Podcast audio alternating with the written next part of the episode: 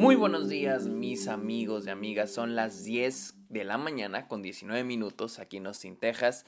Es sábado 19 de noviembre del 2022, ya casi termina el año y eso quiere decir que ya estamos recibiendo en cines las películas que se estrenaron en festivales y todo aquello que se, se aproxima a la temporada de premios. No sé por qué me trabé. Pero antes, amigos, eh, bienvenidos a esta OK, este podcast donde yo les hablo de cine, de series, de la temporada de premios, de festivales y otros temas relacionados al mundo del cine. Mi nombre es Sergio Muñoz. Recuerden seguirme en redes sociales como arroba el Sergio Muñoz, en TikTok, en Twitch, en Instagram y en Twitter como arroba el Sergio Muñoz. También estoy en Letterboxd como Sergio Muñoz Esquer, donde pueden encontrar todas las películas que veo a diario. Pueden encontrar mis listas, mis estadísticas, mis opiniones. Ahí en Letterboxd estoy como Sergio Muñoz Esquer.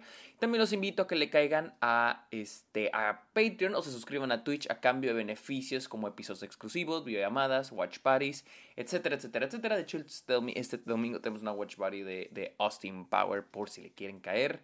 Este, todo lo con, con lo que ustedes me apoyen en Patreon lo uso para mis cortometrajes y mis proyectos. Y finalmente los invito a que vayan a Está OK en Apple Podcast, no importa si escuchan el, podcast en alguna otra plataforma, vayan a Apple Podcast y déjenle un comentario a Está OK, se los agradecería muchísimo. Amigos, hablemos de una de las mejores películas del 2022, Tar de Todd Field. Antes quiero aclarar algo. Esta es la segunda vez que la veo. Esta es la segunda vez que veo esta película. La volví a ver el jueves.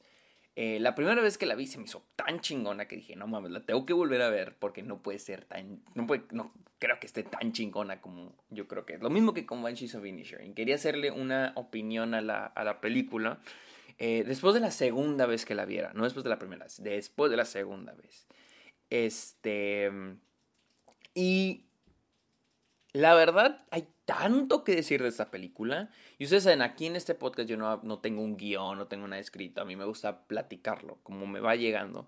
Así que va a haber muchas cosas que se me van a ir. Va a haber muchas cosas que voy a olvidar decir. Probablemente en cuanto acabe de grabar este episodio, voy a decir, verga, se me olvidó decir esto. Así que voy a tratar de decir lo más que pueda esta película porque hay demasiado de qué hablar de Tar. Hablemos de Tar. Este Tar sigue la historia de Tar, de Lidia Tar, la comuna de las compositoras más grandes de la era moderna.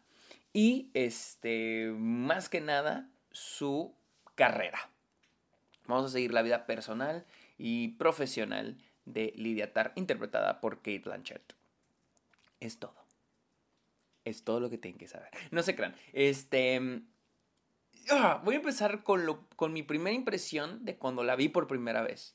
Y es de que algo que hace muy bien esta película es meterte en el mundo de la música. O sea, cuando la gente dice que el cine es para meternos en mundos y universos este, fuera de este planeta, fuera de nuestro mundo, a este tipo de cosas me refiero. Y unos dirán, wow, ¿qué? O sea, no me refiero a salir de la Tierra, a ir a otro universo, ciencia ficción, fantasía, pero a este tipo de cosas en las que simplemente te, transportas a un ambiente en el que nunca has estado, el mundo de la música, Y te transportan al lado de esta figura más grande que la vida. Que ese es otro gran logro que hace esta película. Hacernos creer que Lydia Tarr es una persona real. O sea, no es pedo. La primera vez que la vi, creí que era una persona real. Pensé, que era basada en una, historia real, este, Tarr. Pero no, y esto es el, siguiente punto a favor de esa película. El increíble guion. Y ojo, cuando se, se, habla de guion, hay muchos elementos en un guion. Se habla de la estructura, se habla de los personajes, se habla de los diálogos, etcétera, etcétera, etcétera. Y cada, esta película cumple, o sea, hace un gran trabajo en cada uno de estos elementos. Más que nada en la creación de este personaje. Yo no sé cuánto tiempo le ¿Cuánto tiempo tardó Todd Field en, crear, en escribir esta película? En nada más en escribir al personaje Liatar. Yo creo que es uno de los personajes más complejos que hemos tenido en los últimos años de cine. Es un personaje tan contradictorio, pero eso lo hace tan complejo. La idea de este personaje que, vaya, ahora sí, adentrémonos un poquito a la trama y al, a la trama más principal, por así decir, de la, de la película. Y lo que nos quiere comunicar la película, pues es la idea de este personaje que por todo mundo es visto como algo más grande que la vida misma. Y lo podemos ver en, la, en una de las primeras escenas. La escena en, la, la escena en el, en el, ¿cómo se llama? Eh, la conferencia o la plática. Cuando vean la película van a saber de cuál escena hablo. Es una escena larguísima. Y cuando la ven van a decir, o sea, ahí en esa, escena es la que te introduce quién es este personaje. O sea, nomás en esa escena te introducen bien cabrón quién es este personaje. Y lo hacen de una manera verguísima, o sea, chingona. Y el personaje Lydia Tarr es un personaje más grande que la vida misma. Y en eso se centra el tema de la película, de estos personajes a los que alabamos. O sea, esta película es, es hemos escuchado esta frase, separar al, artista de la persona, separar el arte de los problemas personales de la, del, del, individuo, ¿no? La idea de esta persona nos está dando arte, así que no hay problema las cosas que haga. Y es la, y la película trata de eso. Y lo vemos a cada rato. O sea, qué tan eh, más grande que la vida es este, esta figura y cómo las personas la ven, pero también cómo ella ve a las otras personas. Incluso hay, detallitos. La película está llena de detalles. Es más, ahorita hablemos de los detallitos. Ahorita hablamos de eso. Este, les digo, en ese elemento que es crear este personaje tan complejo. Si escuchan así solitos porque está lloviendo afuera. Tan complejo y a qué punto llevarlo. Porque lo que trata la película es Lydia Tarr enfrentando las consecuencias de sus actos. Que es algo que me gusta mucho de esta película. O sea, no se trata de ver a Lydia Tarr en este viaje de transformación a partir de algo que ella busca o algo que ella quiere. simplemente es algo que se le presenta. Esta película trata sobre Lydia Tarr enfrentándose a las consecuencias de cosas que ella hizo. ¿No? Y que obviamente hizo por esta, esta idea de poder que ella tiene, de reputación. Y lo vemos en diferentes, eh, diferentes escenas y diferentes detallitos. O sea, por ejemplo, la idea de que ella es la. la perdón, la. Ma, lo, cómo, la cómo se le. Detallitos como cómo se refiere a ella como maestro, maestra. La idea de que ella es la directora, la, la conductora, perdón, de la orquesta ella es la conductora, ella es la que dirige, todos ven hacia ella, ¿no? La idea de que todos ven en dirección hacia donde está ella. Todos hacen lo que ella hace. Ella es la que dirige, ella es la que nos guía. Es la, y aquí es donde te preguntas, aquí es donde nos cuestionamos el por qué la seguimos. ¿Es por su reputación? ¿Es por quién es? ¿Es por su poder? ¿Es por el miedo? Y la idea de nos preguntamos el por qué estamos haciendo, porque sí, la seguimos, seguimos hacia donde ella va. Y vamos a verlo a través de las diferentes acciones que le va pidiendo ella a los diferentes personajes, pero vamos hacia donde ella se dirige. Pero nos cuestionamos el por qué toma esas decisiones, el por qué estamos haciendo lo que ella nos está diciendo. No, no solo el hecho de hacerle caso, pero ¿por qué estoy haciendo esta acción? ¿Por, ¿Cuál es el propósito? ¿Por qué ella quiere que yo haga esto?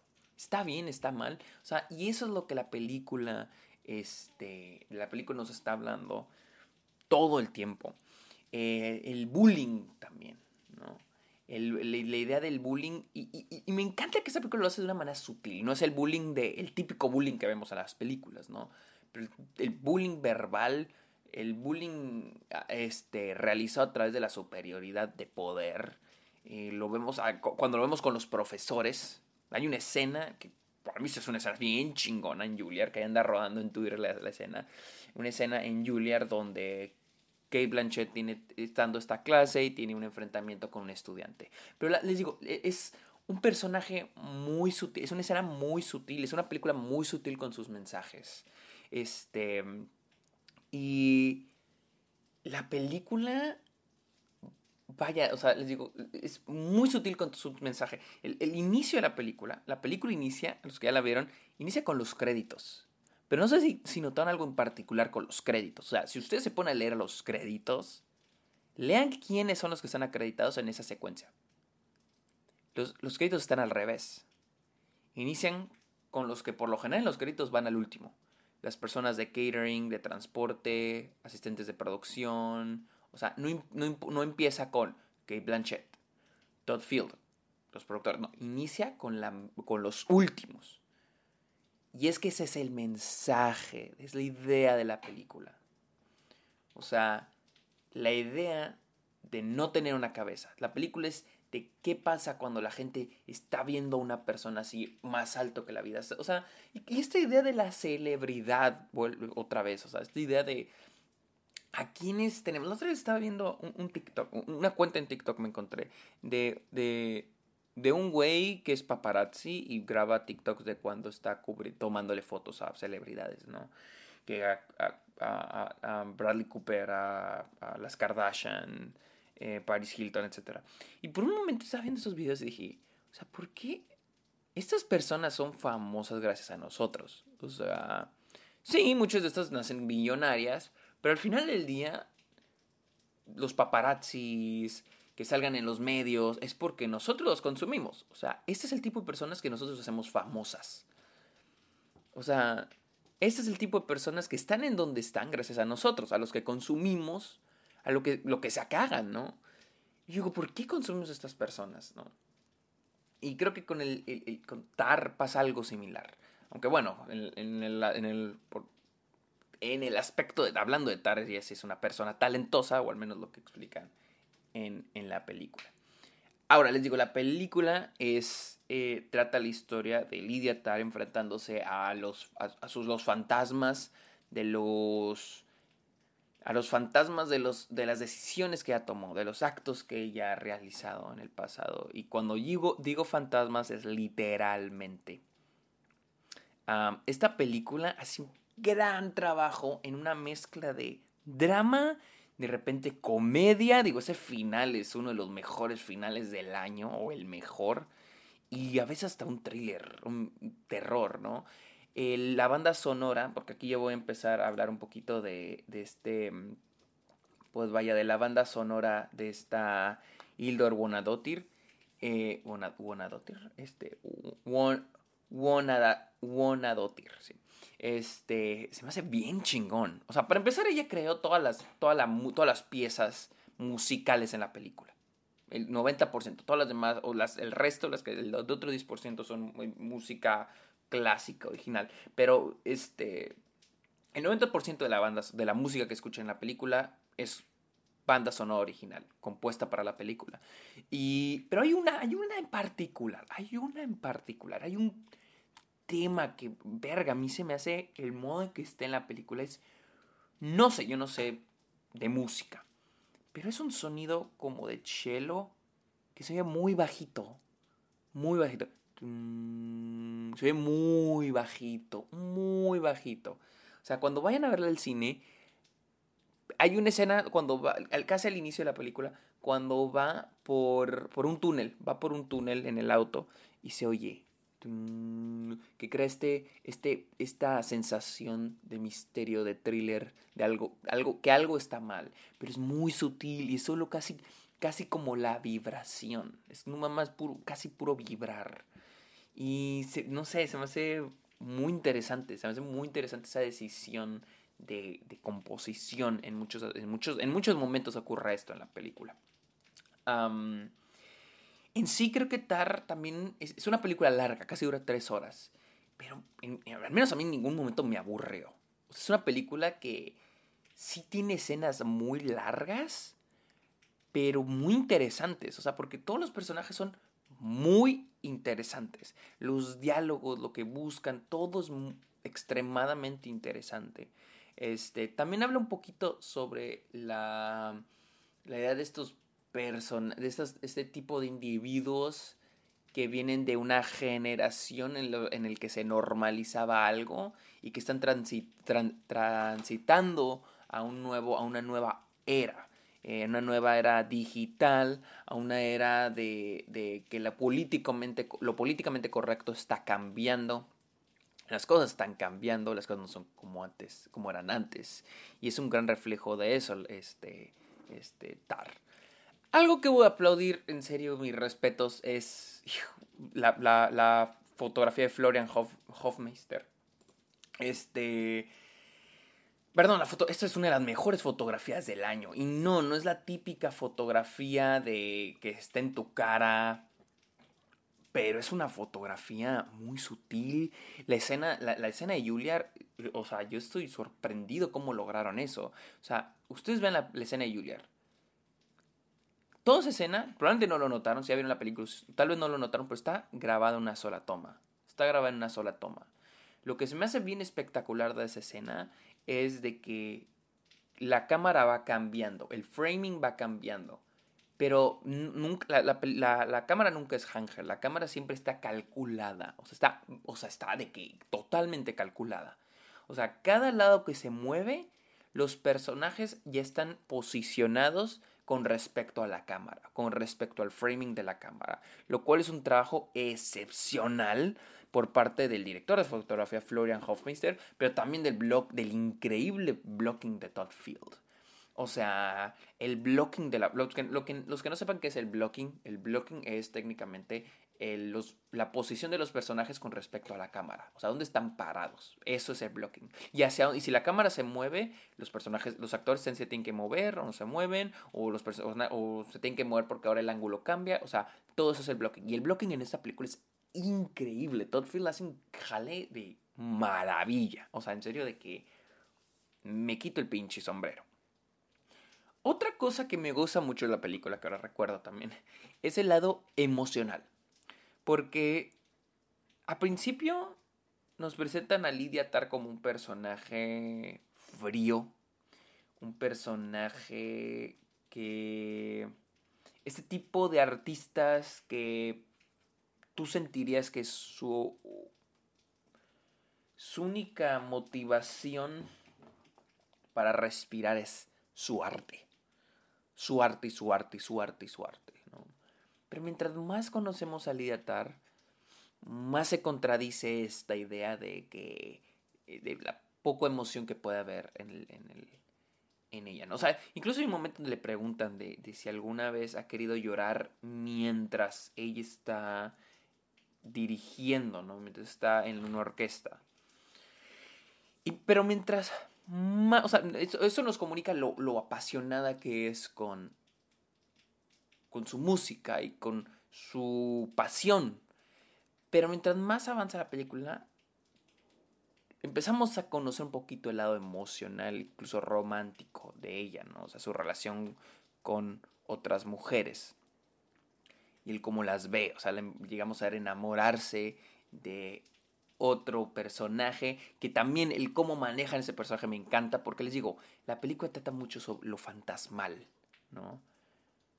O sea, esas figuras que están ahí pero no vemos, pero de alguna manera nos atrapan. Esa idea de que estamos solos, pero los fantasmas de nuestro pasado, o nuestro futuro en este caso, este, ahí están acechando.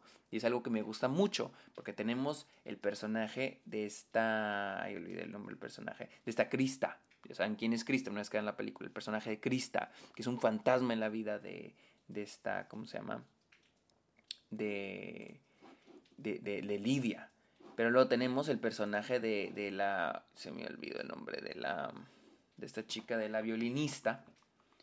La de las botas verdes que también al inicio de la película es como un fantasma. Ahí está, ahí está, ahí está. Y, la película rehúsa mostrarnos su rostro. Rehúsa mostrar, o sea, lo vemos mucho. O lo vemos también con el personaje de esta, de la, de la asistente, esta Noemí Merlant, esta Francesca, se llama el personaje. Se lo vemos mucho ahí, acechando, acechando, acechando a Lidia. Estos son los fantasmas que rodean a Lidia Tarra, nuestro personaje principal. Y es algo que a mí me gusta me gusta muchísimo. Y les digo, esos son los personajes, estos son los fantasmas, por así decir, que rodean el lado emocional de, de Lidia Tar. Y ya para terminar, algo que me encanta también de esa película es de que hasta el último segundo de la película no, no terminamos de conocer al personaje. O sea, todo el tiempo, cada segundo estamos conociendo algo nuevo del personaje.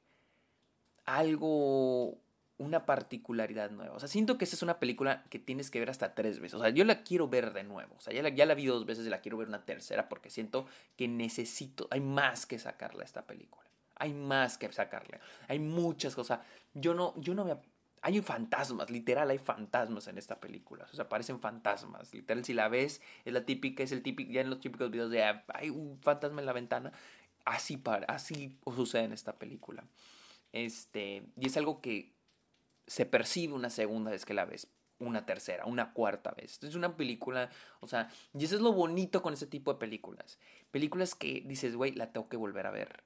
La necesito volver a ver. Y la ves y sacas más de lo que sacaste la primera vez. Y la vuelves a ver y sacas más que lo que viste la segunda y primera vez. O sea, y siento que se me hace, eh, para mí me hace, se me hace una película bien chingona.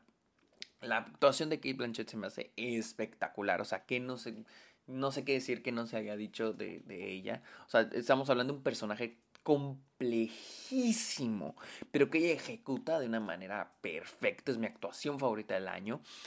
Pero también, o sea, el modo en que habla, o sea, no sé, es, es, una actuación, o sea, para mí, para mí esto es actuación, o sea, para mí esto es actuar, o sea, el modo en que habla, sus ademanes, o sea, el cómo habla de la música, o sea, en serio creí que, que, estaba imitando a una persona en la vida real. Esto yo, yo creí que era una, un biopic. O sea, es tan increíble esa actuación que yo llegué a creer que era un biopic. Y no lo es. Simplemente creó un personaje. Ella, ella junto con Todd Field crearon un personaje de cero. Y es lo que más aplaudo. Y más en una era donde estamos ya acostumbrados a premiar a imitadores. O sea, literal. O sea, de que, ay, este... El biopic de este, el biopic de esta. Vamos a nominarlos porque se parecen a la persona de la vida real. Me encanta que aquí están creando un personaje de cero, de scratch. Y es algo que debo, debo de aplaudir. En Citar es una película que tienen que ver, o sea, es un logro cinematográfico de este año, o sea, sí lo considero un logro cinematográfico de este año. Pero mi película favorita del año, junto con Top Gun Maverick. Dos películas totalmente distintas, pero que, wow, me dejaron demasiado. Y que en serio no se pueden perder. Ya está en cines en Estados Unidos y también en video on demand, ya la pueden rentar en digital en Estados Unidos. No se la pueden perder, está muy chingona. Y estoy seguro que después de, terminar de grabar este episodio voy a decir, ah, verga, ¿por qué no dije eso? Pero ya llevo 22 minutos hablando de TAR. Así que bueno, amigos, recuerden seguirme en redes sociales como arroba el Sergio Munoz, en el Airbox como Sergio Muñoz, Sergio Muñoz Asquer, cáiganle a Patreon, cáiganle a Twitch a cambio de beneficios.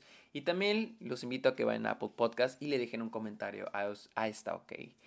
Amigos, muchísimas gracias por escuchar este episodio de Está OK. Que tengan muy bonito día. Bye.